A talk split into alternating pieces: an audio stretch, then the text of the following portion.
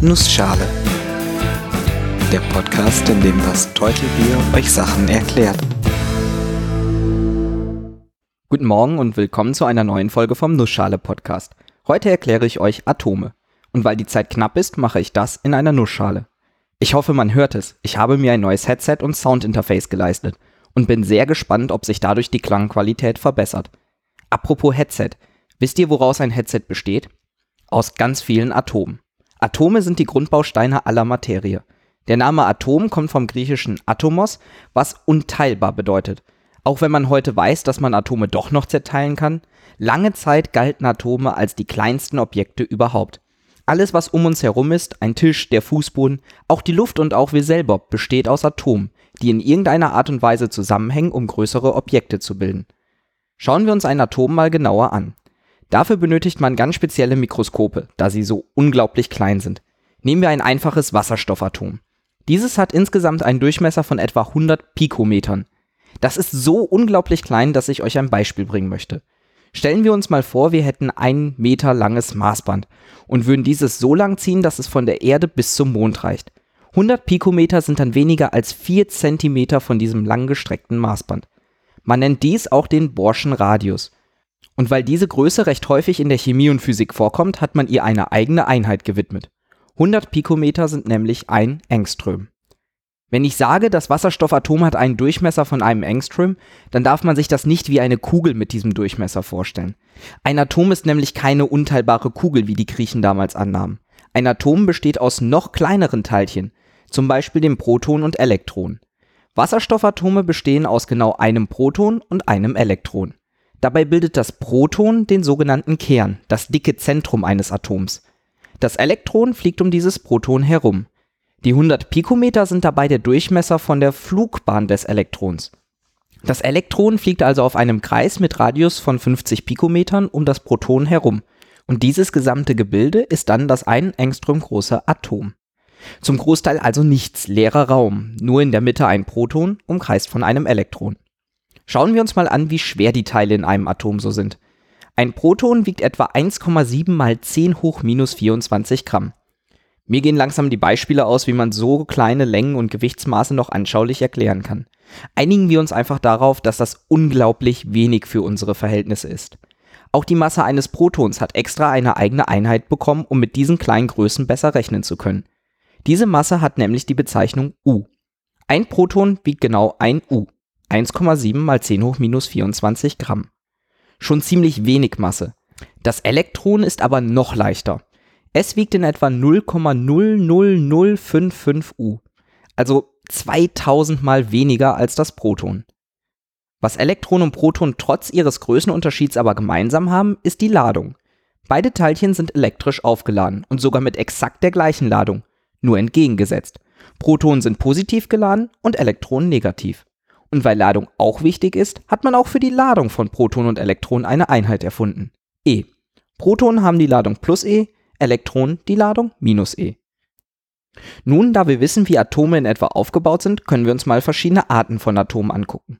Das Beispiel des Wasserstoffatoms ist dabei das denkbar einfachste. Im Prinzip unterscheidet man Atome anhand ihrer Ordnungszahl. Das ist nichts anderes als die Anzahl der Protonen. Ein Wasserstoffatom hat also die Ordnungszahl 1. Ein Heliumatom mit zwei Protonen hat die Ordnungszahl 2. Atome selbst sind übrigens ungeladen. Das heißt, dass ich für jedes positiv geladene Proton auch ein negativ geladenes Elektron brauche, sodass sich in Summe eine Ladung von 0 ergibt. Helium hat also zwei Protonen und auch zwei Elektronen. Helium hat aber zusätzlich noch Neutronen. Neutronen sind in etwa so groß wie ein Proton, wiegen also etwa 1 U, haben aber keine Ladung. Die zwei Protonen und zwei Neutronen bilden beim Helium zusammen den Kern, der von zwei Elektronen umkreist wird. Ein Heliumatom hat also insgesamt eine Masse von etwas über 4 U und ist wie jedes Atom insgesamt ungeladen. Neutronen können übrigens auch im Wasserstoff vorkommen. Wenn ich zu dem einen Proton im Wasserstoffatomkern noch einen Neutron hinzufüge, bleibt die Ordnungszahl gleich, immer noch 1. Auch die Ladung bleibt gleich, ein Neutron ist ja ungeladen. Allerdings vergrößere ich damit das Gewicht des Atoms. Es wiegt jetzt statt etwas über einem U etwas über 2 U. Das Ganze nennt sich dann Deuterium oder schwerer Wasserstoff. Ich kann auch noch ein Neutron hinzufügen und habe dann Tritium oder superschwerer Wasserstoff. Deuterium und Tritium nennt man dann Isotope des Wasserstoffatoms. Diese beiden Isotope sind aber wesentlich seltener als normaler Wasserstoff. Also zusammengefasst, wir haben einen Atomkern, der aus Protonen und Neutronen besteht, dieser wird umkreist von Elektronen. Dabei gibt es genauso viele Elektronen wie Protonen. Die Anzahl der Protonen bestimmt, wie das Atom heißt. Habe ich für ein Atom unterschiedliche Anzahlen an Neutronen, nennen sich diese Isotope. Protonen sind positiv geladen und verhältnismäßig schwer, Neutronen sind genauso schwer, haben aber keine Ladung. Elektronen sind recht leicht und negativ geladen. Die Vorstellung, dass Elektronen die Atomkerne umkreisen, nennt sich übrigens das Bohrsche Atommodell. Seit Einführung der Quantentheorie gilt dieses aber als etwas veraltet. Es gibt keine festen Kreisbahnen für die Elektronen und man kann nicht mal genau sagen, wo sich ein Elektron gerade befindet. Stattdessen wird heutzutage immer mit Wahrscheinlichkeiten gerechnet. Und das, was wir gerade als Kreisbahn bezeichnet haben, ist eigentlich nur der wahrscheinlichste Aufenthaltsort des Elektrons. Sollte man mal gehört haben, finde ich.